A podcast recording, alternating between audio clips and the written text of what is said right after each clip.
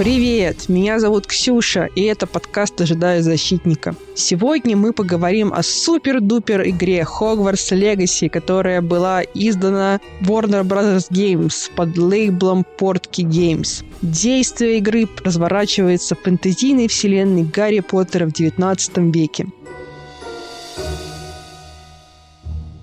И со мной в это путешествие отправляется Настя. Мы с Настей уже разговаривали на тему системы образования в мире Гарри Поттера. Разговор получился просто супер. Но сегодня Настя нам будет пояснять не за школу, а за компьютерные игры. Привет, Настя. Привет, привет. Сразу скажу, что, конечно, было бы гораздо круче, если бы в этом разговоре участвовало два очень знающих человека. Но, к сожалению, я такого человека найти не смогла, который бы меня заменил. Потому что я не играла в эту игру. И я вообще ни, ни одну игру в своей жизни не прошла. Так сложилось, так вот. Родители мне не разрешали играть в компьютерные игры, когда я была маленькой. С тех пор я пыталась начать. Мне казалось, что в теории это интересно, потому что, ну, это же как вот вымышленные миры. Я же люблю кино, там, книжки. Только ты участвуешь в этом вымышленном мире, и все звучит очень круто, но у меня есть какое-то предубеждение, что мне будет очень сложно, потому что я там что-то пыталась устанавливать, не смогла разобраться, удалила,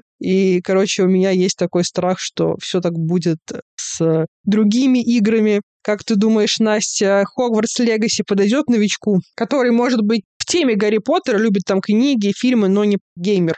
Слушай, я думаю, на самом деле, что вообще сейчас игры все так создаются, что они могут подойти новичку. То есть понятно, что там вот эта вот зона комфорта, значит, кривая обучения, все дела, но глобально ты можешь выбрать себе уровень сложности. Ты можешь здесь вообще, в этой конкретной игре, ты можешь даже не проходить сюжет, если по какой-то причине тебе становится слишком сложно. Ты можешь просто пойти гулять, значит, по деревням вокруг э, Хогвартса, да, вокруг школы. И это вообще будет совершенно какой-то другой experience. Я, например, просто периодически выхожу, значит, погулять по волшебному миру, когда у меня, значит, день тяжелый был. Звучит вообще очень круто. Какой факультет ты себе выбрала, расскажи. Меня как бы распределили формально, да, я как бы не выбирала, но там на самом деле процедура выбора, она построена на всяких вопросах. Мне кажется, что там было, в принципе, очевидно, что надо сделать для того, чтобы тебя определили на Коктевран. Да, я сама определилась на Коктевран, потому что мне всегда он как-то нравился больше, чем все остальные. Там люди какие-то, значит, умные, серьезные, сосредоточенные, с книжками ходят. Плюс гамма у них красивая, вот эта черно-синяя.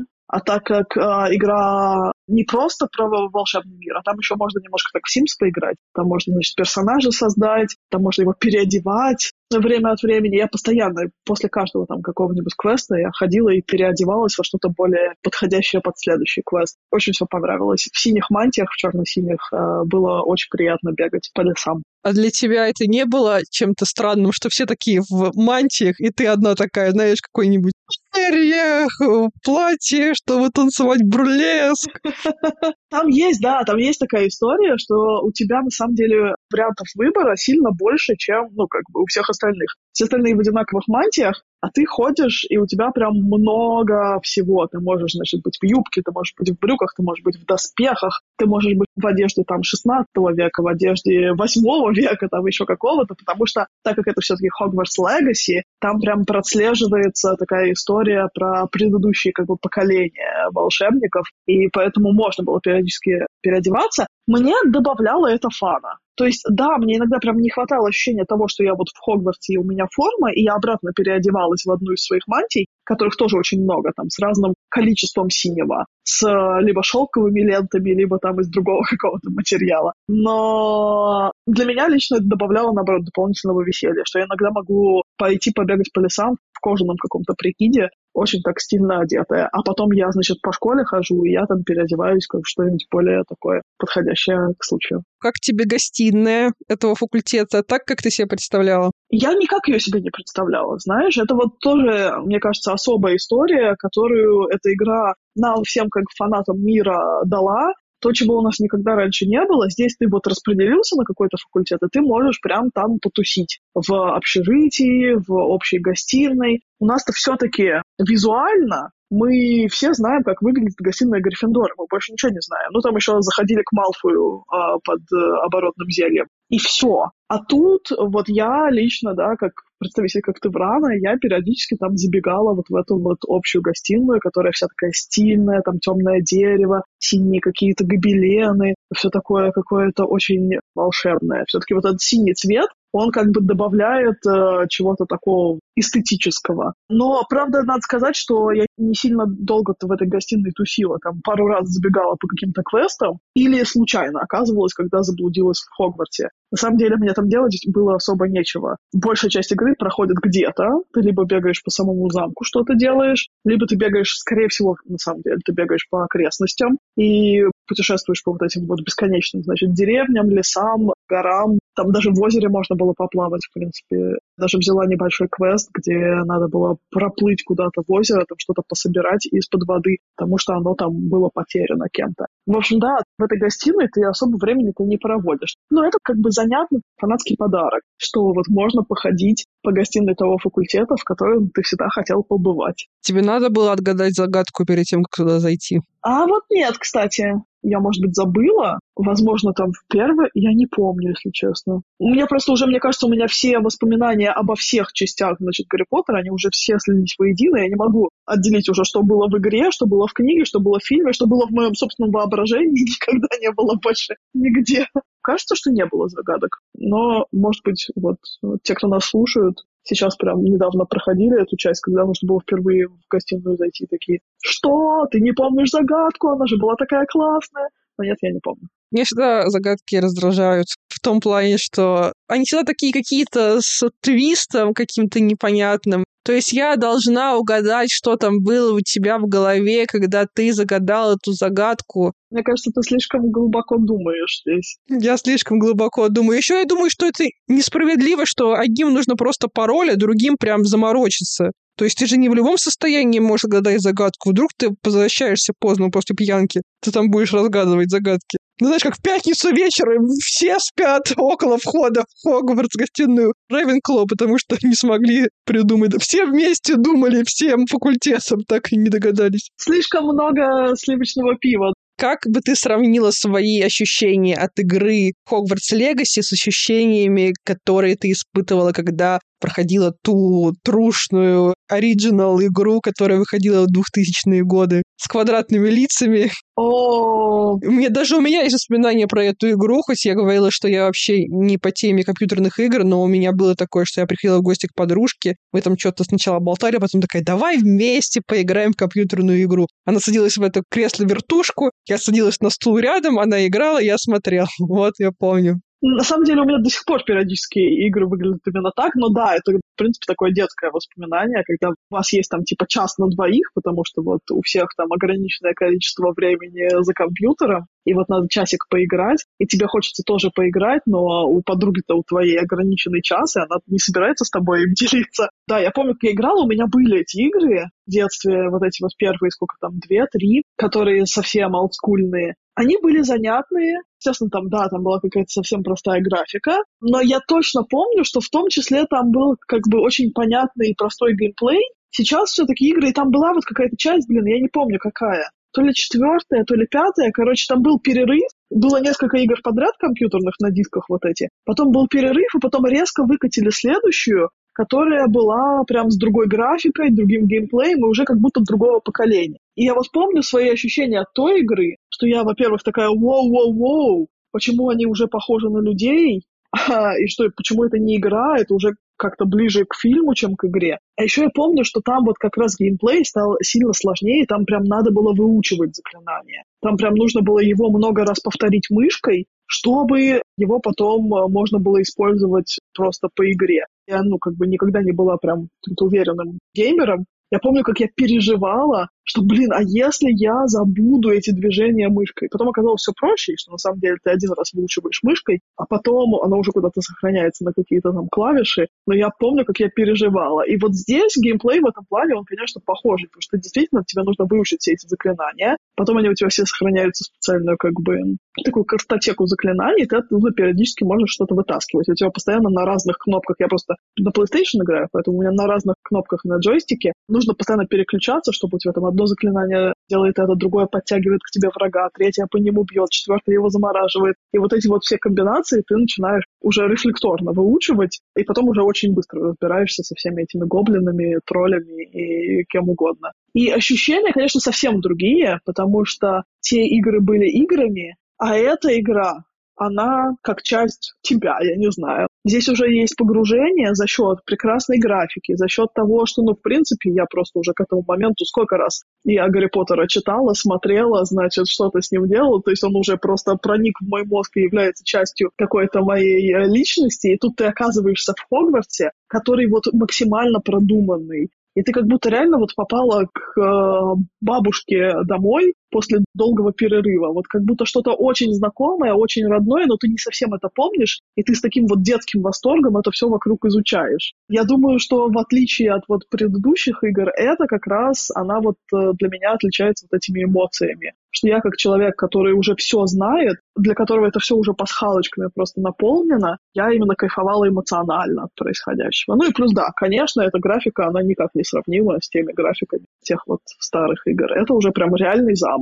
с реальными людьми, и ты там бегаешь. Интересно, что бы было, если бы у нас был такой Hogwarts Legacy, когда нам было по 10 лет. Но мне кажется, мы тогда еще были не готовы к этому, не готовы это воспринять. Нужно было подождать 13 лет воскования, прежде чем должна была выйти такая классная игра. Блин, я вот даже не знаю, правда. Мне кажется, что не было бы у меня такого восторга, как сейчас от этой игры, если бы я играла в нее тогда. Просто потому, что сейчас это возвращение к чему-то, что уже ты давно знаешь, и вот так вот потихоньку узнаешь какие-то там детали, которые с чем-то ассоциируются. В детстве все-таки, ну, мне кажется, такого как-то не было. Это скорее просто, ну, типа, следующая часть. Вот книжка, потом фильм, потом еще что-то. Ну, ты помнишь, как мы смотрели кино? Не было же там такого, что вот каждый новый фильм это прям вот какое-то возвращение к истокам. Это просто следующий фильм. А сейчас уже вот на этой вот как бы фанатской части нашей личности оно воспринимается по-другому. А, я в каком-то обзоре видела такой тейк, что типа как-то очень жестоко убивают людей в этом Хогварт Легаси. Ну, не то, что жестоко, а он такой, типа, ну вот если бы у меня была возможность вот так вот швырять врага об пол и месить ему кости, то я бы, наверное, вырос другим человеком, если бы такое было у меня в детстве. Слушай, это интересно, потому что я даже не думала об этом, но вообще, на самом деле, ты права. В смысле, просто ты когда в игре, ты уже привыкаешь к игровым правилам. А в играх красивое, такая красивое картинное убийство, ну, это как бы большая часть геймплея. Я вот помню, я какое-то количество лет назад проходила God of War, и вот там я помню, какой восторг я испытывала от вот, ну, максимально эстетичного, но очень жестокого убийства всяких тварей. Потому что оно прям красиво прорисовывалось. Бог, он брал там за хвост какую-нибудь тварюгу и начинал ей размахивать и бить ее головой а, обо все вообще поверхности. И это было очень как бы адреналиново, очень тестостеронно и очень красиво. Ну и как бы мы все в играх привыкаем, да, к тому, что вот этот вот, особенно какой-то финальный удар, он должен быть прям вот очень картинно так постановочно прорисован. Я этого не замечала, кстати, во время игры. Вот сейчас я подумала, действительно, вообще-то. Ну, там не просто ты как бы берешь заклинание, пуляешь, и человек все, отлетел, и он в нокауте. Нет, ты его как бы бьешь кучей заклинаний, ты его поднимаешь в воздух. Пока он висит в воздухе, ты пуляешь в него еще заклинание. Потом ты его опускаешь об землю, он немножко отлетает, и ты в него снова пуляешь заклинание. Это вообще-то, ну, как бы немножко бесчеловечно. Это правда. Там же вообще есть какая-то тема, поправь меня, что можно в этой игре пользоваться непростительными заклятиями, и типа тебе за это ничего не будет. Это правда, да. Не то чтобы ничего не будет, потому что там есть кусок сюжета, который позволяет выучить непростительные заклятия. Во-первых, по сюжету у тебя есть возможность, когда нужно это заклинание применить, у тебя есть возможность либо сказать «да, хорошо, я его применю», либо сказать «нет, я этого не буду делать», и тогда кто из твоих друзей это сделает. Там просто как бы квест построен на том, что когда ты применяешь заклинание, тебе открываются определенные части там внутри подземелья. Вот, и поэтому можно отказаться от его применения, но тогда кто-то все равно это сделает по сюжету, чтобы вы прошли дальше. А потом у тебя оно, когда выучено уже формально, оно действительно у тебя есть вот в этой картотеке заклинаний, и ты можешь к нему обращаться. И я даже помню, что я периодически пользовала Империо, потому что империя позволяет направить кого-то из твоих врагов против его же союзников. То есть тебе как бы меньше просто мороки, потому что они там друг друга немножко месят, а ты всех, кто под заклинание не попал, с ними уже разбираешься. И да, в этом плане тебе действительно за это ничего не будет. По сюжету те, кто там из твоих э, однокурсников это применил, их там, да, их покарали кто-то появился. Дядя появился у одного из этих э, учеников, он его там убил. В общем, произошла небольшая такая вот э, темная слизериновская история, кровавая. И да, они там все очень боялись исключения, значит, заточения и всего остального. Но вот ты сейчас это сказала, и опять же, я только сейчас прорефлексировал. Там в этом мире есть запрет на использование этих заклинаний, но я могла их ими пользоваться. Это правда. Интересно, что автор хотел этим сказать? То есть какая-то точка зрения, что типа в экстренных ситуациях можно использовать? Или когда ты, допустим, направляешь зло против зла, то это тоже норм? Или там не было никакой моральной дилеммы, ну, для тебя, по крайней мере, и это просто прикольные заклинания? Я не знаю, если честно, потому что вот по сюжету тот парень, да, с которым мы вместе там бегали, из-за которого, собственно, мы все выучили эти непростительные заклятия, не все, нас там трое было. Вот он, как раз у него была эта идея, что ему нужно спасти сестру, и для того, чтобы спасти сестру, ему придется применить эти заклинания. И как бы он э, на этом выстраивал все свое поведение, и он потом пострадал за это. То есть как бы его все-таки там отчислили, что-то там с ним произошло, не помню, если честно. Но, в общем, там была какая-то мораль, что нет, даже если ты считаешь, причем у него там был его же однокурсник, слезеринец, который говорил, что нет, мы так не будем делать. То есть его пытались все образумить и сказать, что он заходит слишком далеко, что не надо использовать эти заклинания во имя спасения сестры. При этом я, как вот персонаж, который шел по этому сюжету, я могла по-разному реагировать. Я могла, ну, там же можно ответы выбирать, да, на разные реплики. И я могла сказать, что, ой, ты что-то слишком далеко зашел, а могла сказать, что да, окей, я понимаю. И в любом случае мы бы пошли дальше. Просто в одном первом варианте он бы обиделся, но все равно пошел как бы дальше, потому что у него миссия спасти сестру. А в другом случае, ну, как бы он не обиженный бы пошел. Если честно, я не использовала их. Вот у меня только на раскладке как бы заклинаний, которые я использовала, периодически только Империо стоял, все остальные как-то вот эмоционально мне было не очень применять. А Империя просто показался каким-то таким прагматически полезным для прохождения сцен с массовыми убийствами, что я, в общем, его, да, его оставила при себе. То есть можно поднять человек, и там кого вы человека убивали, или троллей? Либо гоблины, либо там были мертвяки какие-то. Да, а воды кедавры нельзя, а вот какой-нибудь сектусемпра — это уже другое дело, так? Типа того. Там сектусемпры тоже не было, но были куча разных огненных, достаточно жестоких значит, заклинаний, когда ты просто пуляешься огромными лавинами огня в людей. Но я согласна, что это интересно, что они это разрешили, при том, что вообще-то Hogwarts Legacy максимально такая этичная игра. То есть они там внутри игры продумали все то, что соответствует сегодняшней этической повестке. Другой вопрос, что в русской озвучке это все убрали. Ничего себе. А что интересно? Ну, как бы там есть много вещей, которые по сегодняшнему нашему законодательству проходят как ЛГБТ-пропаганда. Там такое есть? Да, их в переводе поменяли, так, чтобы казалось, что нет, ничего там как бы необычного не происходит. То есть то, как люди друг к другу обращались, как они называли там кого-то. Например, была женщина, к ней нужно было обратиться там по одному из сюжетов или по сайт-квесту. В русском переводе она представляет какую-то свою, значит, соседку как подругу, и там соседку или сестру, или что-то такое. В английской версии это же ее жена. И вообще там максимально много вот таких вот всяких историй. Очень большая, значит, diversity этническая. Там есть преподаватели вообще с любыми, они с акцентами, с разными, они принадлежат к разным как бы каким-то там этническим группам, с разных э, континентов они приехали. Там у меня подруга одна из э, девочек по сюжету, она из Африки приехала со своими родителями. Да, там повестки очень много, очень прикольно в этом плане. Я даже практически уверена в том, что там есть персонаж трансгендер. Но это не точно, да. Я как бы так не сильно вслушивалась, но мне кажется, что да, на 99% я уверена. Интересно то, что в 19 веке волшебники такие продвинутые. Да ладно, а что продвинутые? Они всегда такими и были. Просто если они это не очень скрывают. Но видишь, как бы массовая иммиграция, она как бы существовала в мире Хогвартс Легаси. Например, очень интересно, что в этом конкретно Хогвартс Легаси есть вот эти вот отсылочки к тому, что а вот есть школа волшебства в Африке, и что она тоже очень мощная, и что там очень мощные маги, и что они изучают немножко другую магию, но она такая же сильная, и что вот из нее сейчас приехала семья сюда, в Хогвартс, потому что маму из этой семьи пригласили преподавать, и поэтому вся семья туда переместилась. То есть э, они прям, ну, выравнивают, скажем так, вот эту вот мировую повестку, не говоря о том, что весь центр волшебного развития находится где-то в Великобритании. Ну, еще и потенциал есть не знаю, ну хотя бы из тех школ, которые мы знаем, Дурмстранг, Шарм-Батон. То есть, короче, можно же еще в разные места нас переместить.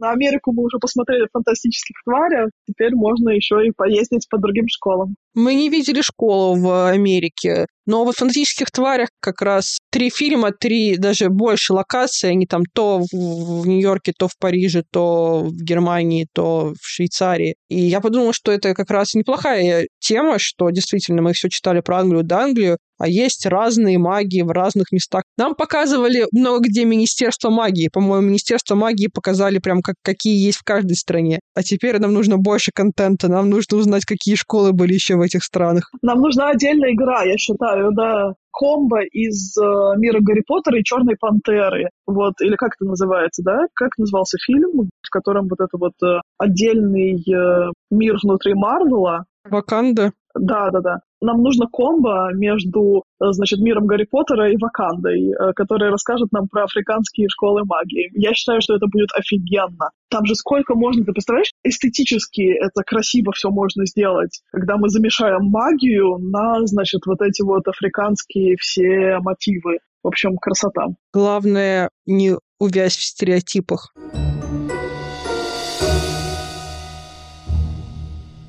Как ты думаешь, какая была цель у создателей? Они хотели именно угодить фанатам? Только ли фанатам будет интересна эта игра? Потому что я опять-таки смотрела обзоры, и там что-то вот в основном белые гетеросексуальные цисгендерные э, российские мужчины, они все в основном говорили мне в этих обзорах, что ну типа норм игра, там да, я позалипал, но такая проходящая максимального балла там 10 из 10, конечно, не заслуживает, потому что там и перечисляли какие-то трудности с точки зрения геймплея я все-таки э, игру ждала, именно потому, что она и про Гарри Поттера, в смысле про мир Гарри Поттера, а не потому, что это какая-то офигенная игра. Мне очень сложно поэтому сделать какую-то объективную оценку, особенно если учесть, что я все-таки не геймер, а я реально люблю вот просто какие-то такие вещи, которые мне подходят по эстетике, которые мне снимают стресс, в которых можно позалипать, немножко такой типа эскапизм себе устроить. Глобально, мне кажется, что да, что если ты играешь ради сюжета просто чтобы пройти,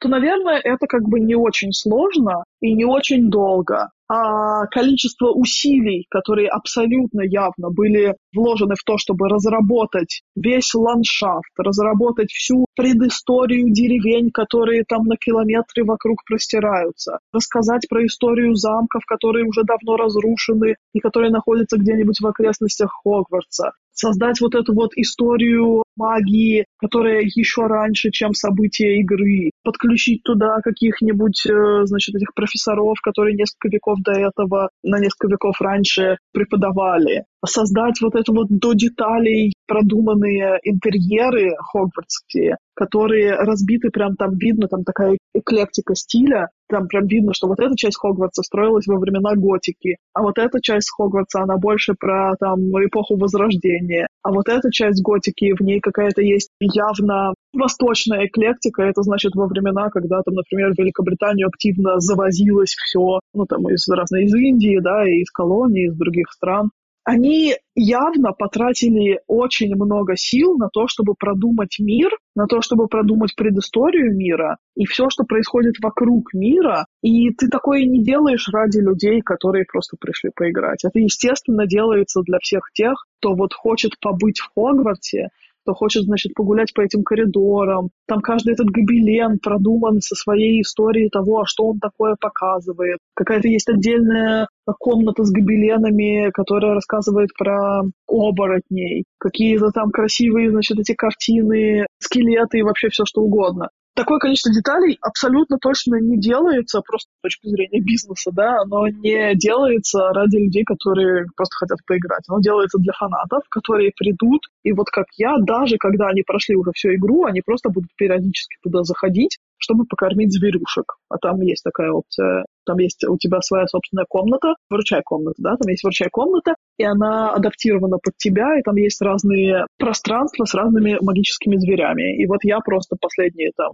месяцы, ну, я уже все прошла, но я периодически снова открываю PlayStation и открываю игру, захожу туда просто покормить зверюшек и погладить единорога. Это очень мне как бы успокаивает нервы. То есть ты такая из команды Ньюта Саламандера, да? Любишь животных. И они явно это тоже сюда подключили. То есть для тех, кто, например, может быть, позже вообще заходил в мир Гарри Поттера, да, вот, например, есть же наверняка такие люди, для которых все началось со знакомства с фантастическими тварями, а потом они уже решили, что, ой, ну раз мне это понравилось, тогда я еще и посмотрю все то, о чем вот мне с детства рассказывают. Потому что есть же эти уникальные люди, которые как-то пропустили Гарри Поттера глобально вообще мимо себя. Просто потому что родились не в 90-х годах. Да я думаю, что, ну, на самом деле, я практически уверена, что есть те, кто просто реально пропустил и как бы там прочитал уже, когда взрослым человеком был. Поэтому да, я думаю, что это как раз подключили, и ну, я просто помню, сколько восторга вызывали вот эти нюхлеры, да, и как бы разные другие зверюхи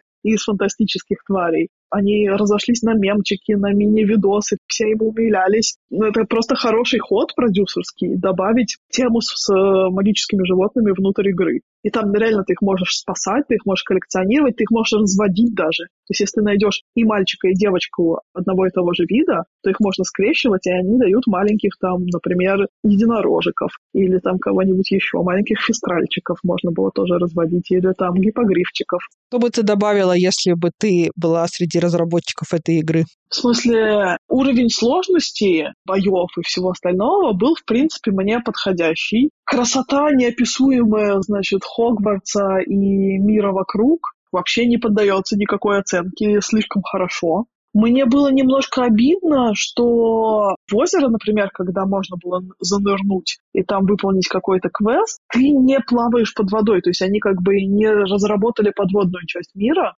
ну, ты же Венисия, мне кажется, уже столько всего разработали, что уж можно им простить. Ну, да, понятно, что игра не может быть бесконечной. Первое расстройство, конечно, случилось просто, когда я поняла, что сюжет подходит к концу, да, и что я скоро уже выпущусь. Поэтому да, я хочу, конечно, чтобы это было дольше, я хочу следующую часть, можно мне, пожалуйста, уже следующую часть. Они ее столько разрабатывают, что я теперь не знаю, сколько ждать еще следующей части. Мне кажется, надо проверить. Ты что-нибудь смотрела, насколько она финансово вообще успешна была, вот эта вот конкретная игра? Ну, она вроде была супер хитом вообще. Вот, я, короче, надеюсь, что это их подстегнет к разработке чего-то следующего, потому что я уже жду, мне уже надо. И мне это доставило столько эстетического и какого-то эмоционального удовольствия, что я уже практически готова пере проходить заново. Но это будет скучновато. Мне бы на самом деле, у меня там все еще несколько десятков э, разных мест вокруг Хогвартса не исследованы, поэтому я могу еще погулять, еще повыполнять какие-то поручения от, значит, селян из разных деревень. Но вот да, как бы, вот то, что я помню, чего не было, это точно не было ничего в озере. Можно было просто там, пара мест была связана как-то с водой, и ты скорее ныряешь, заныриваешь и доныриваешь где-то еще. Там даже можно было поплавать, но вот именно, как помнишь, как в какой-то, в четвертой части, да, где был прям отдельный, э, значит, заныр под воду, с русалками, с вот этим вот всем. Было бы прикольно, конечно, иметь какую-то часть сюжета, в которой можно было что-то там поделать. Я причем помню, вот ты спрашивала про предыдущие игры. Это была четвертая, значит, которая была с хорошей графикой. В той четвертой игре там вот эта вот часть с э, турниром волшебников, она была, то есть ты действительно заныривала и там плыла э, сквозь, значит, водоросли, что-то делала. Было бы занятно, если бы здесь тоже такое было, потому что это было бы супер красиво, учитывая уровень графики. Я думаю, что это было бы просто потрясающе. Но вот чего мне не хватило, чего бы я добавила, я не знаю, чего бы я добавила. Я как потребитель, я очень довольна. Я как бы не компьютерный сноб, не игровой сноб. Я как бы играю мало, Я не то чтобы прям вот э, очень скушенный, короче говоря, геймер, поэтому сложно сказать все, что я сейчас придумаю, понимаешь, оно не имеет экономического смысла. Вот я хотела сказать, э, добавить какую-нибудь вариативность, вот как с непростительными заклятиями, да, что когда я говорю, что нет, мы этого делать не будем. Хотелось бы увидеть, а что произойдет, если мы действительно этого не будем делать, если я могу кого-то остановить. А здесь все-таки сюжет идет как идет. Да, там есть э, возможность, как тебя на него вернуть, кто-нибудь, вот, например, на тебя обидится. Но глобальный сюжет пройдет именно так, как его задумал разработчик. В каком-то идеальном мире игр, в которые вкладываются в десятки раз больше денег, наверное, есть чуть большая вариативность, просто потому что раз это открытый мир и Хогвартс, кажется, что хотелось бы еще вообще чего-нибудь другого поделать. Я жду следующую часть. Представители э, которые нас, естественно, послушают, они просто обязаны меня услышать и разработать ровно под меня значит, следующую часть с заныром в озеро обязательно. Ну да, вообще интересно, куда они в следующей части пойдут. Ну, мы с тобой уже говорили про варианты типа других школ, но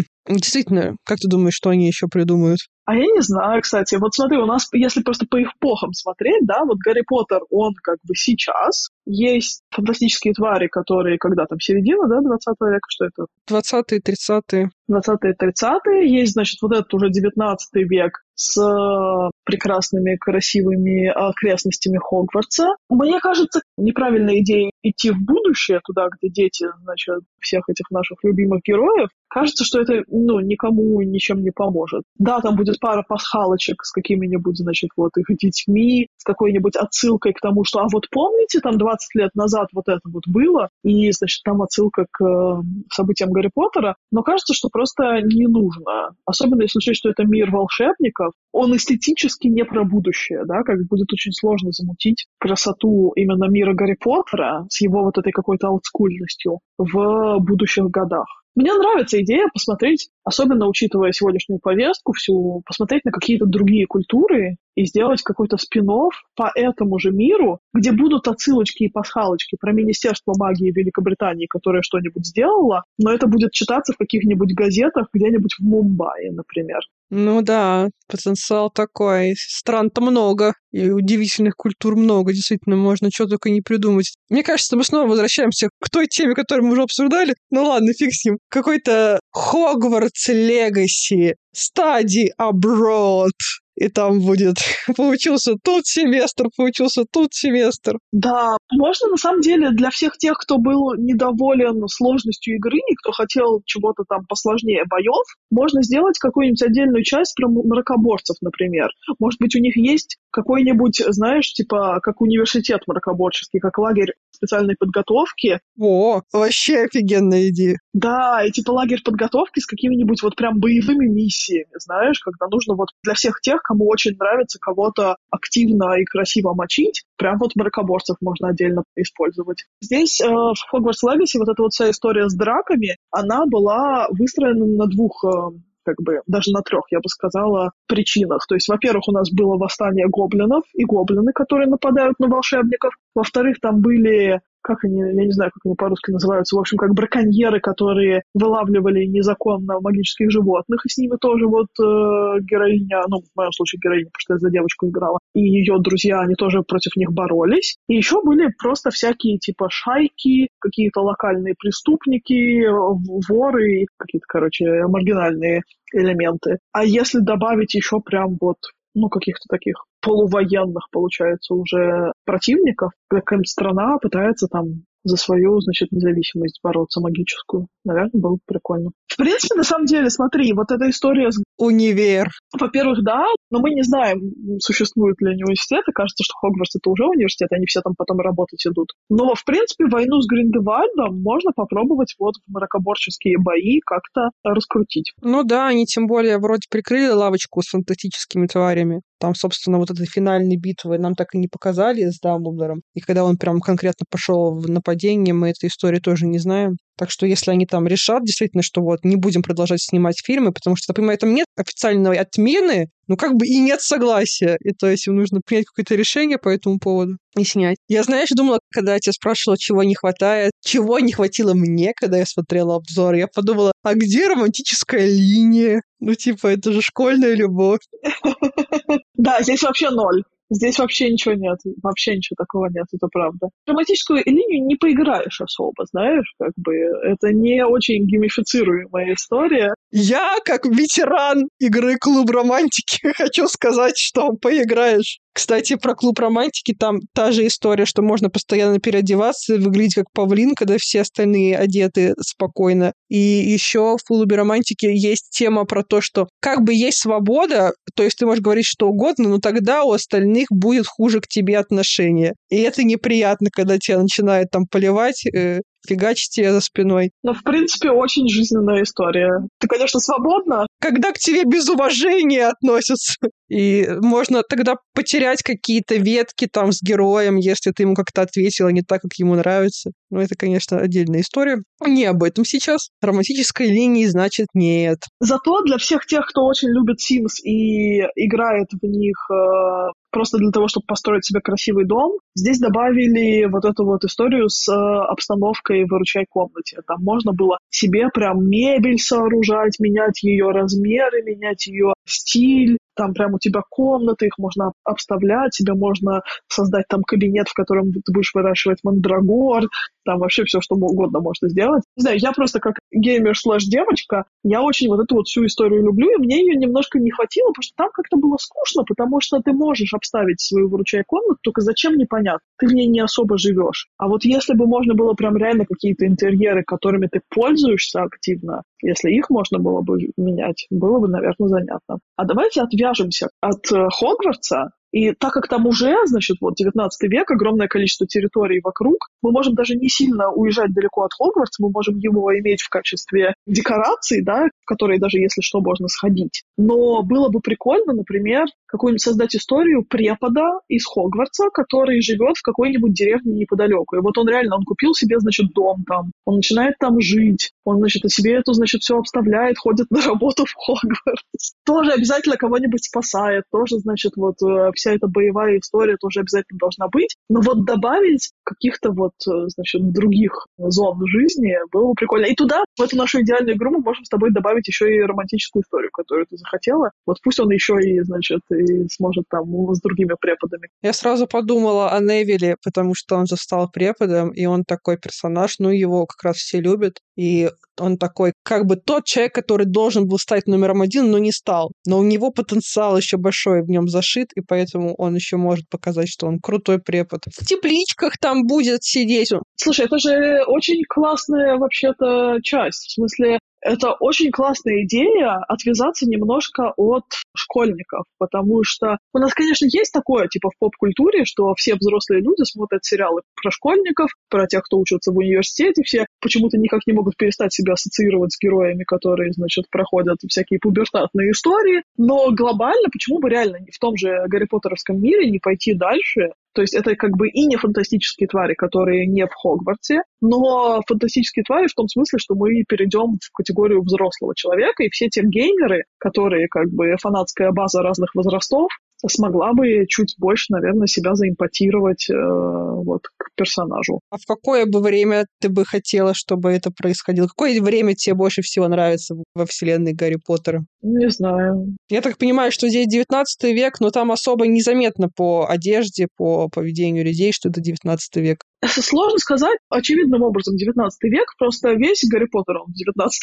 веке, как будто. В смысле, ну, мы знаем про всех этих волшебников из мира Гарри Поттера, которые книжки, фильмы, что они как бы где-то застряли там, очень олдскульно выглядят, одеваются точно так же. И в этом плане как будто вот эти вот все декорации, эстетика, то, как э, одевались персонажи, все это не кажется странным и не кажется каким-то вот, что «О, я в другой эпохе». Нет, я просто в Хогвартсе. Ну, не знаю. Можно попробовать их куда-нибудь в хиппи, значит, э, годы запихнуть. Ну, потому что у нас есть уже первая половина, да, 20 века, там фантастические твари. Может быть, ну, вот попозже. Я надеюсь, что где-нибудь у Дамблдора в его, значит, биографии были, значит, хиппи-годы. Надо бы на это тоже посмотреть. МакГонагал, представляешь, МакГонагал в 70-е, 60-е. Вот это было бы что-то, я думаю, очень прикольное. Мне кажется, она родилась в этом платье с воротом и с очками. А вот мне кажется, что про нее, про ее молодость можно было снять вообще офигенный спин -офф. Мне она почему-то реально представляется очень хорошо, такой, значит, цветочной девочкой, которая просто потом э, каким-то образом вот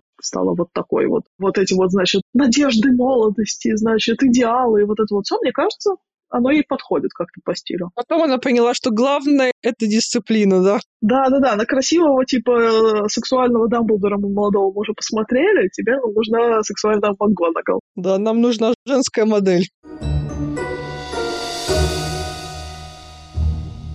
Как ты думаешь, почему игра называется Хогвартс Легаси? Я не задавалась этим вопросом. Мне вот дали Хогвартс Легаси, я такая, о, Хогвартс. Слово Легаси я проигнорировала совершенно, потому что, ну, а зачем мне это знать? Мне главное, мне дали Хогвартс. Но вообще, кажется, нет, кажется очень логичным название, потому что там прям вся игра, она построена на том, чтобы посмотреть, а сколько вот до этого разных, значит, поколений где жило. То есть там вот у нас есть вот это вот, значит, главная, ну, в моем случае, героиня. У нее препод, который ее как бы наставник, у нее там сильно старше, он такой пожилой уже дядечка. Соответственно, там периодически история как бы его, его жены возникает. Потом она половину основного сюжета, проходит на воспоминаниях из омутов памяти и из портретов тех, кто сильно раньше нее был. Они рассказывали свои истории. Ты ходишь по вот этим вот территориям вокруг, и там развалины чьих-то замков, которые уже на вот этот момент 19 века уже заброшены какое-то количество э, лет, десятилетий или, может быть, столетия, судя по тому, что там реально развалины. На всей этой территории и во всем сюжете там прям пахнет историей, если честно. И там есть и отсылочки к основателям Хогвартса, там есть и отсылочки к каким-то вот предыдущим событиям в Хогвартсе. Вот эта вот история про эклектичность стиля построения замка, мне кажется, это тоже про легаси. Про то, что наверняка этот замок строился не в один прием. Сначала была построена какая-то часть, потом через там поколение, например, к нему решили достроить еще какую-то часть, потому что уже школа разрасталась. И кажется, что вот э, там есть вот эта вот история с Legacy, просто прописанная внутрь того, как это все выглядит. Ну и сама игра — это Legacy, собственно, книг, фильмов, творчество Роулинг. И Роулинг которая вроде бы не очень в этом во всем участвовала, но это же действительно как бы ее наследие, оно, видимо, долго еще вообще, в принципе, будет существовать, как какой-нибудь там мир «Властелина колец», да, с Толкиеном. А вот ты говорила про развалины замков уже несколько раз. Расскажи свою классную теорию, которую ты рассказывала при нашем прошлом разговоре, про то, почему раньше было много всяких деревенек, а сейчас остался только один Хоксмит. Я действительно об этом подумала в какой-то момент. В нашем мире книг и фильмов мы знаем, что есть Хоксмит, и там живут волшебники, и все. Больше волшебники нигде не живут. Там есть какие-то, значит, у Блэков поместья в центре Лондона, у Уизли вообще непонятно где там посреди пшеничного поля они, значит, э, живут. Как будто все как-то прячутся ото всех. А тут ты бегаешь по миру, в котором есть огромное количество маленьких деревень, деревень побольше, каких-то просто отдельно стоящих домов, каких-то микропоселений. В общем, вот эта вот вся гигантская территория, значит, долины, скажем так, вокруг Хогвартса, она вся населена волшебниками, ну, наверное, волшебниками. Может, это, конечно, люди, для которых магия это нормально, но, наверное, все-таки волшебниками. Не со всеми, естественно, из этих людей общалась, но большинство из них как-то связаны с волшебным миром. Там есть постоянно где-то какие-то эти торговцы зельями или там маги, которые что-то делают. В общем, это было очень интересно, и да, при том, что есть очень много деревень, еще больше там развалин. И я прям бегала по этим развалинам и думала так, окей, а почему это развалины? Ну, то есть, если это развалины, почему здесь прекратили жить? Почему здесь вот было место, в котором когда-то были дома, а потом там жить прекратили? И у меня было две идеи на этот счет. Во-первых, там прям сам сюжет построен на том, что в одной из деревень в какой-то момент была, значит, магическая катастрофа. И из-за этой магической катастрофы там до сих пор никто не живет, и никто, видимо, никогда не будет. И вообще там есть вот эти вот, значит, замки, по которым ты ползаешь. Уже не замки, а развалины замков, в которых явно там есть какие-то, значит, следы древней магии, там, проклятий, еще чего-то. И мне кажется, что, во-первых, просто, ну, как бы, когда волшебников очень много вместе, и они прям живут и спорят, и ссорятся, и экспериментируют все в одних местах, то периодически что-нибудь где-нибудь взрывается. Периодически что-нибудь где-нибудь там проливается, заклятия, значит, выжигают э, землю, делают ее неплодородной, еще там что-нибудь происходит, призраки там поселяются, полтергейсты и вообще все что угодно. Поэтому кажется, что, в принципе, волшебники — это такие, как микроатомные реакторы. И если вдруг что-то идет не так, потом на этой земле еще долго жить невозможно. Вторая мысль была про то, что кажется, что это очень, ну, вообще похоже. То есть я там бегала по этим развалинам, значит, деревень, бывших магических, как, значит, по России ездишь. В смысле, вот здесь когда-то был дом, а вот здесь был, значит, коровник, а вот от них остался только остов. И уже 30 лет, как здесь никто не живет. И вот там такая же история, да, вот здесь вот был, значит, сарай, вот здесь вот были козы, а вот здесь вот был дом, и остались только стены. По-моему, это вообще какая-то история, значит, про индустриализацию общую, и что волшебники, видимо, не сильно отличаются от всех остальных людей. И когда города начали развиваться, они тоже поняли, что, ну, типа, в городах тусово, в городах там больше всего, в городах там выпивка классная, еда прикольная, и вообще надо двигаться в сторону городов. Мы знаем, что у Блэков там поместье встроено в центр города и там выезжает из э, домов. А, может быть, так живут большинство каких-нибудь богатых волшебников. Представляешь же, ну, как бы, дома волшебников, это же очень стильно. Я бы была, если бы волшебником, я бы совершенно не брезговала общением с маглами, и поэтому я бы сдавала свои, значит, поместья под всякие вечеринки и кучу всего зарабатывала. А для этого ты должна быть где-нибудь в Лондоне, ну, или там в другом крупном городе. Да, особенно бы брала много денег на Хэллоуин и такая, я вам предоставлю классную анимацию, и сама просто привидение туда запускала, они такие, о, как правдоподобно, такая, да, да.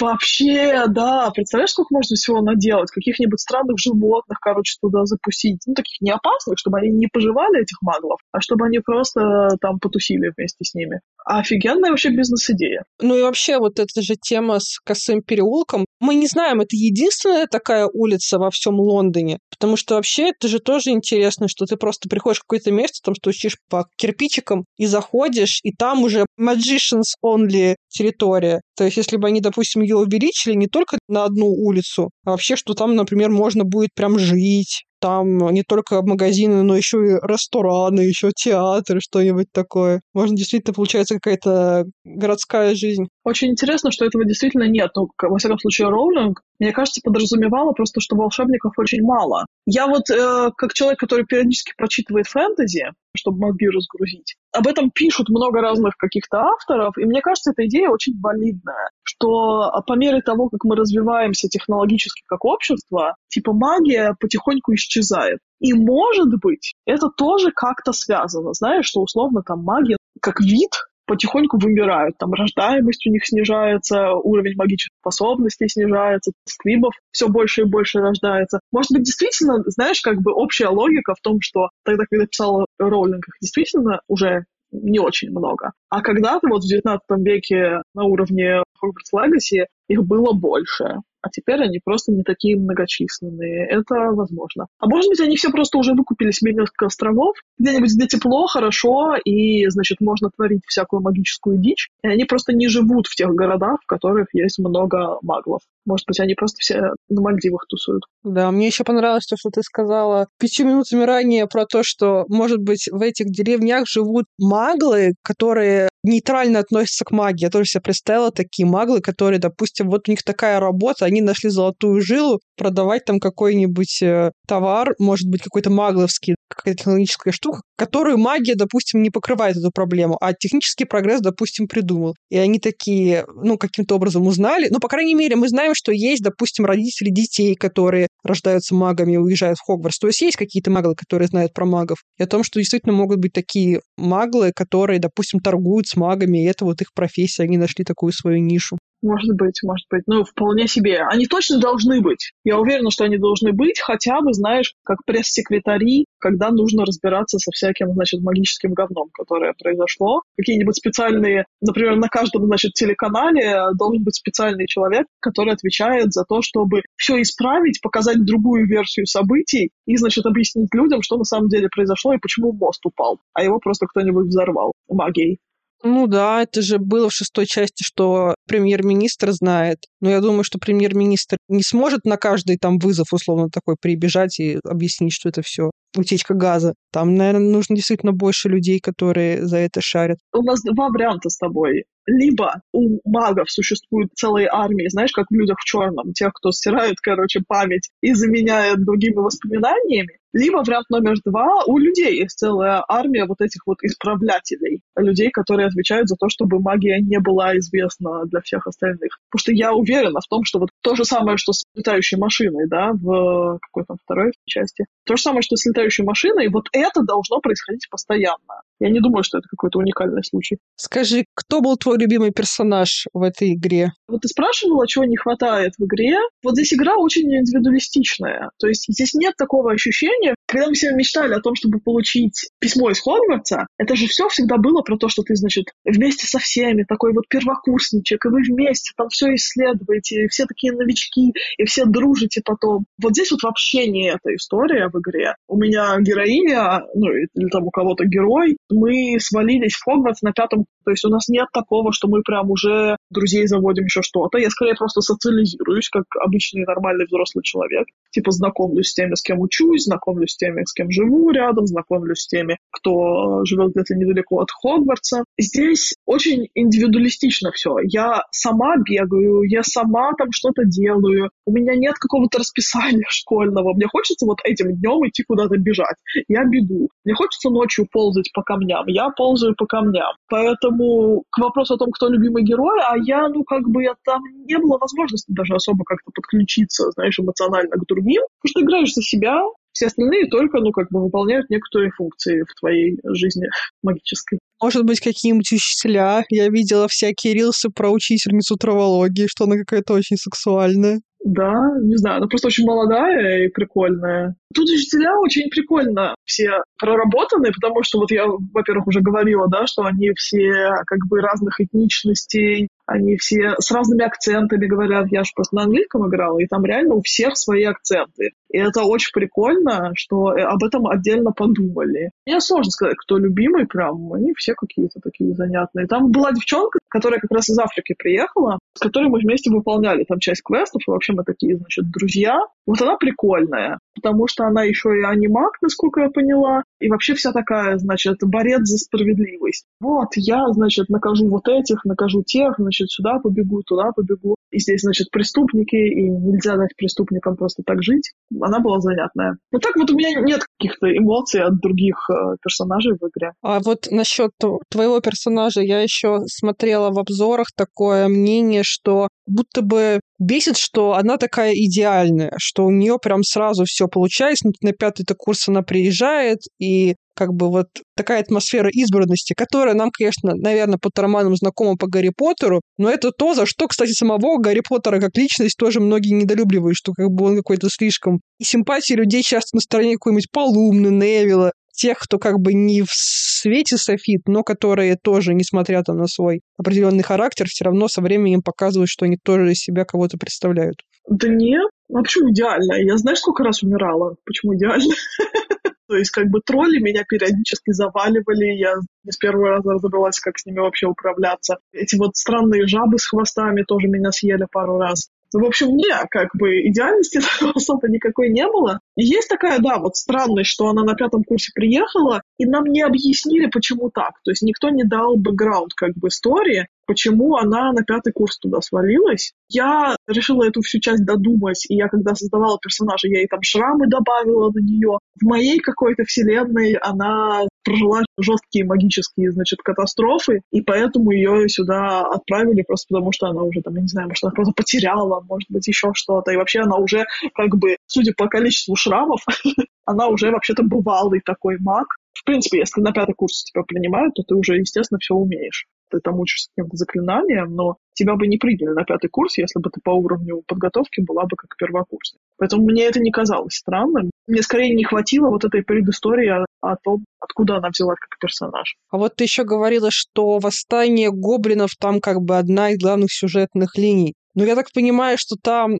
это показывает, что это типа плохо или хорошо. Главный гоблин, который замутил это восстание, он же главный злодей в игре. Я читала, что были люди, которые не согласны с таким, потому что, ну, вроде как, они не люди, но ущемляемые персоны должны иметь право восставать против своих опрессоров. На чьей стороне ты была в этом конфликте гоблинов и людей? Ну, естественно, я была на стороне людей. Не только потому, что был такой сюжет, я действительно больше им импотировала. Там действительно с гоблинами такая история. Очень прикольно, что там показали разных гоблинов. То есть там были те гоблины, которые как бы были против магов, были те гоблины, которые как бы вполне себе жили вместе с магами. Были гоблины, которые магов не очень любили, но были готовы с тобой разговаривать, если видели, что ты как бы адекватно к ним относишься. То есть эту как бы историю они показали достаточно неплохо. У меня этот главный злодей, он не вызывал у меня какой-то особой вот именно, знаешь, революционной такой поддержки, потому что, ну, он немножко с ума сошел на фоне типа жажды власти. Он не пытался восстать. То есть, да, началось, насколько я понимаю, все именно с восстания, и он говорил в основном там про то, что почему только маги должны иметь власть над магией, почему нам запретили там брать палочки в руки, да, вот это вот все. Но на самом деле он потом как бы дошел до идеи того, что он получит доступ к самой сильной магии, и он, наоборот, всех поработит. Тут как бы к нему сложно было его импотировать, потому что все-таки он здесь злодей. Он все-таки тот, кто собирается всех убивать. Он все-таки тот, кто там как-то ну, совершенно негуманно поступает по отношению ко всему вокруг. Он в том числе своего главного соратника убил сам, когда тот решил с ним как-то поговорить на тему того, чтобы тот поделился с ним властью. Но вообще тема, как ты думаешь, про восстание гоблинов если не брать, допустим, этого главного злодея, вообще с умом ли эта игра разобралась с вопросом восстания гоблинов, которые на самом деле, ну, я думаю, что зная, какие supremacists волшебники, я думаю, что по многим пунктам гоблины были правы, когда предъявляли претензии волшебникам. Ну да, волшебники, конечно, те еще э, сволочи, особенно вот эти вот все чистокровные. И мне реально кажется странным, я так и не поняла, то есть у них есть вот это вот общее правило в этом мире волшебников, что гоблинам нельзя держать палочки в руках волшебные, нельзя пользоваться палочками, я так и не поняла, почему. То есть это было так вот на момент этого восстания, и после восстания, как бы по истории всех остальных, значит, книг и фильмов, там это стало еще жестче, что после того, как они попробовали применить магию, к ним еще жестче требования стали предъявлять. Вот это мне кажется странным, что у тебя есть по факту ресурс, да, как бы некоторый, и к нему можно получить доступ, и ты его не даешь. Почему ты не даешь гоблину? Такое впечатление, что ну, как бы магия, с моей точки зрения, это не что-то, что хранится в палочке что-то, что хранится в тебе, и получается э, запрет использования палочки — это запрет пользоваться чем-то, чем ты и так являешься. Поэтому я так, в общем-то, и не поняла э, спустя вот это вот все, почему же гоблинов так вот прям поработили. То есть это немножко попахивает каким-то, короче, рабством, вся вот эта история с гоблинами и волшебными палочками, потому что, ну, как бы, а с чего вдруг нельзя было бы их использовать? Как бы как наказание за восстание, ну ок, ну а до этого вы почему им не разрешали? Вопрос по сюжету, а, по моменту, который, наверное, уже относится к категории спойлеры. Как ты думаешь, почему высасывать из человека плохие эмоции при помощи магии может оказаться плохой идеей? Мы все-таки спойлером всем, да, кто еще не доиграл до туда. А я не буду рассказывать, что там произошло, да, я просто я отвечу на вопрос, почему я считаю, что это плохо. С моей точки зрения, мы же все такие, типа, умные, значит, к психологам, значит, ходили, про психологию все знаем, негативная эмоция, ну, что такое негативная эмоция. Там конкретно история была про боль, про грусть, про вот такие вот вещи. Все это как бы индикатор чего-то, да. То есть, если ты забираешь такие эмоции, то ты не даешь человеку что-то вообще понять про себя, про жизнь. Такое впечатление, что ты не даешь человеку как бы быть человеком. Кажется просто, что да, что если мы лишаем людей вот этих вот сложных эмоций, назовем их так, то мы не даем им возможность быть теми, кем они являются. Мы как будто просто отрезаем куски личности. Там наверняка какая-то другая логика за этим всем. Я даже не очень, если честно, вслушивалась, что каким образом они это объясняли. Но мне кажется, вот так. Ты что думаешь по этому поводу? Ну, вот интересно, одно дело, когда ты права вот про то, что касается, допустим, когда человек потерял близкого человека, и там первое несколько месяцев условно он будет совсем плох, но это как бы та реакция, которую он должен прожить. А вот если, допустим, человек застрял в этой боли, благодаря этой боли он уже не станет лучшей версией себя, он просто будет влачить свою жизнь в misery и умрет, может быть, покончит с собой даже. Или если у человека депрессия, то есть, ну, это тупо болезнь. Это то, от чего мы пьем таблетки в нашем магловском мире. То есть можно ли тогда воспользоваться магией как лекарством, чтобы, допустим, убрать какие-то вот именно ментальные переживания? Или вот все, что связано, ну, назовем это душой, если все, что связано с душой, это слишком тонко, слишком опасно, и туда лучше вообще не лезть, что мы поняли по Волан-де-Морту, который пытался разделить свою душу.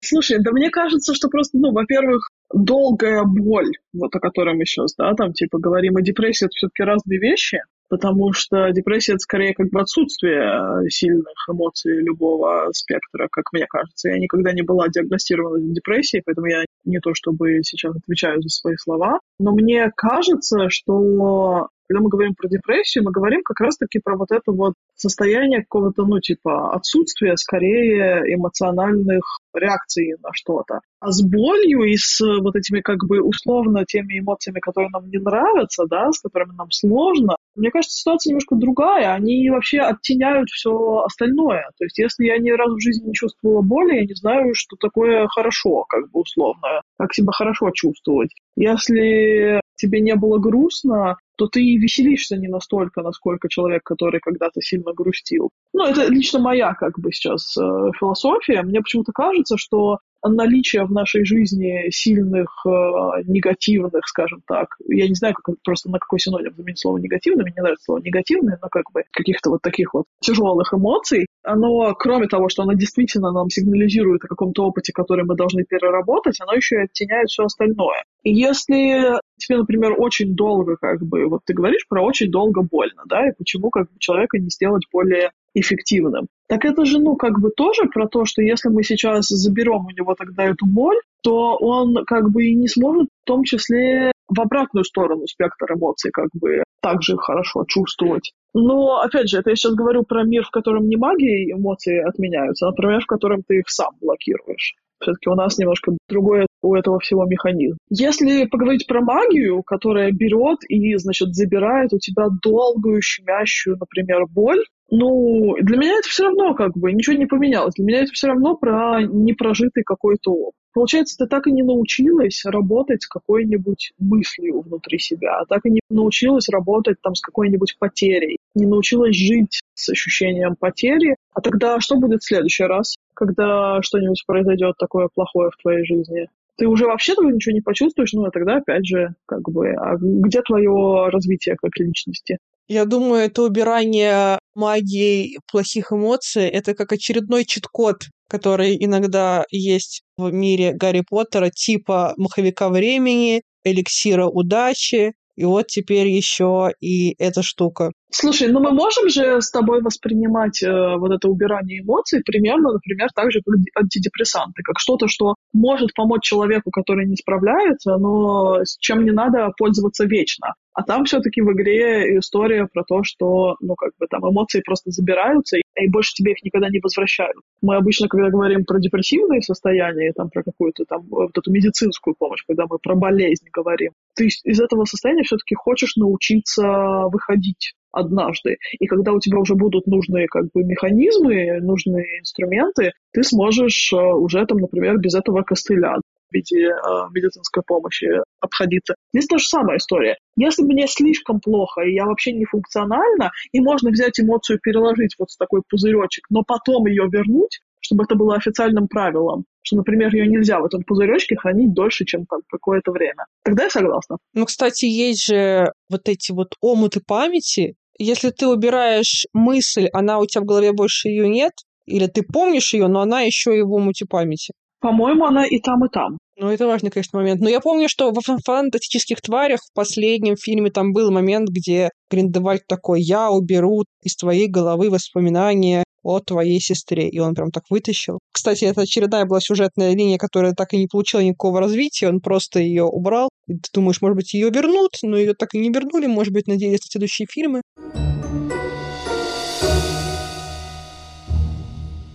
Последний вопрос. Я стараюсь заканчивать как-то свои выпуске более-менее про писательское мастерство. Как ты думаешь, есть ли какие-то секреты в том, как придумать интересный сюжет для компьютерной игры?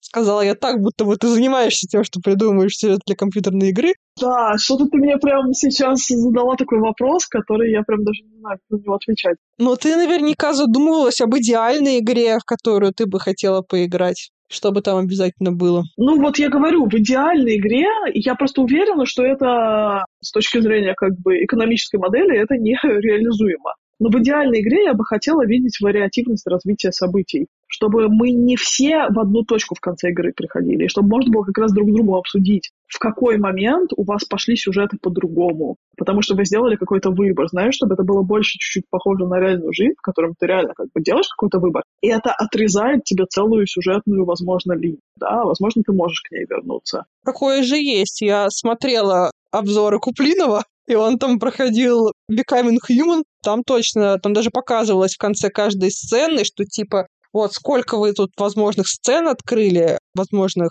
э, диалогов, вот этот вот вариант теперь у вас под э, красным крестиком, что типа вот сюда вы не пошли, вы этого не получили. Но там, наверное, конечно, все равно все вернется к одному и тому же финалу, но в конце концов это же тоже нужно думать о создателях. Они не могут создать три игры разные. Им одну-то еле-еле создать к срокам. Ну, просто там какое-нибудь разветвление бы создать было бы прикольно. Ну, финал, финалы разные. Я вот об этом говорила, мне не хватило, например, предыстории персонажа. Я вот люблю игры, ну, ты всегда сваливаешься как бы в голову персонажа из ниоткуда, на самом деле, в начале любой компьютерной игры. Но мне нравится, я прям это очень люблю, когда в процессе там потихоньку в разговорах, в воспоминаниях, в каких-то там видеороликах, как бы, которые показывают, начинает восстанавливаться картина предыдущей жизни персонажа, и ты постепенно как будто осознаешь себя. Вот это такое мне тоже очень нравится. Поэтому для меня идеальная игра — это та, которая позволяет проникнуть, возможно, да, постепенно в личность персонажа и то, кем он является а не самостоятельно пытаться это додумать. Просто когда ты это додумываешь, это в том числе обычно вот в игре очевидно, что этого и нет. То есть, например, вот в Hogwarts Legacy нет предыстории у персонажа. В Hogwarts Legacy, так как у персонажа нет предыстории, да, как будто, то это очевидно, что эта предыстория нигде и не всплывала больше. То есть она, у тебя как будто нет твоей личности как человека. Ты можешь вот брать, выучивать заклинания, да, а можешь выбирать не использовать э, непростительные заклятия. В общем, получается, что персонаж как бы из вакуума создался, а я люблю вот какую-то заранее предысторию всего иметь. Причем, насколько я знаю, что я смотрела по обзорам, что как раз вот люди случайные, с которыми ты встречаешься, они как раз любят поговорить там про свою жизнь, да, да, да, да, да, да, да. И это создает как бы общую атмосферу. Но вот конкретно у нас как будто этой предыстории особо нет. Понятно. Хорошо, Настя, спасибо. Мне кажется, получилась суперская беседа. Поговорили о Хогвартс Легаси, и не только, столько у нас вообще было теорий. Теперь осталось только создать свою собственную игру, да? Нам осталось только создать теперь идеальную игру. Да, да, да. Мы реально должны были договориться до того, что все, пишем игру. Причем ни ты, ни, насколько я понимаю, особенно не разбираемся в, как это называется, геймдизайне. У нас есть, как это в фильмах американских, у нас есть вера, и у нас есть уверенность э, в себе, у нас есть потенциал и всякое такое. Ты читала книгу «Завтра, завтра, завтра»? Эта книга очень классная, даже моему папе зашла, что редкость, потому что ему никогда не заходит то, что я ему даю. Это книга, которую мы обсуждали на книжном клубе от э, подкаста «Партнерский материал». Она там тоже всем понравилась. Это книга про двух персонажей, двух людей. Там действие происходит, по-моему, 90-е там или нулевые и про мальчика и девочку, про мужчину и женщину, которые создают такой тандем и вместе создают игры. И то, как описано вот этот вот процесс создания игр, там много игр, прям вот реально прочитаешь и захочется тебе создать свою игру. Потому что это такой хороший производственный роман, где в очень больших подробностях рассказывается интересно. Я думаю, что я, да, напишу название этой книги в описании, потому что я думаю, вам тоже всем будет интересно читать хорошую, хорошую книгу. Тогда спасибо тебе большое, что пришла, что рассказала все, что знаешь. Спасибо, что пригласила. Спасибо вам, дорогие слушатели, что остались с нами до самого конца. Пожалуйста, поставьте хорошую оценку, поделитесь в сторис, расскажите своим друзьям. Я буду очень благодарна. Спасибо вам и до скорых встреч. thank you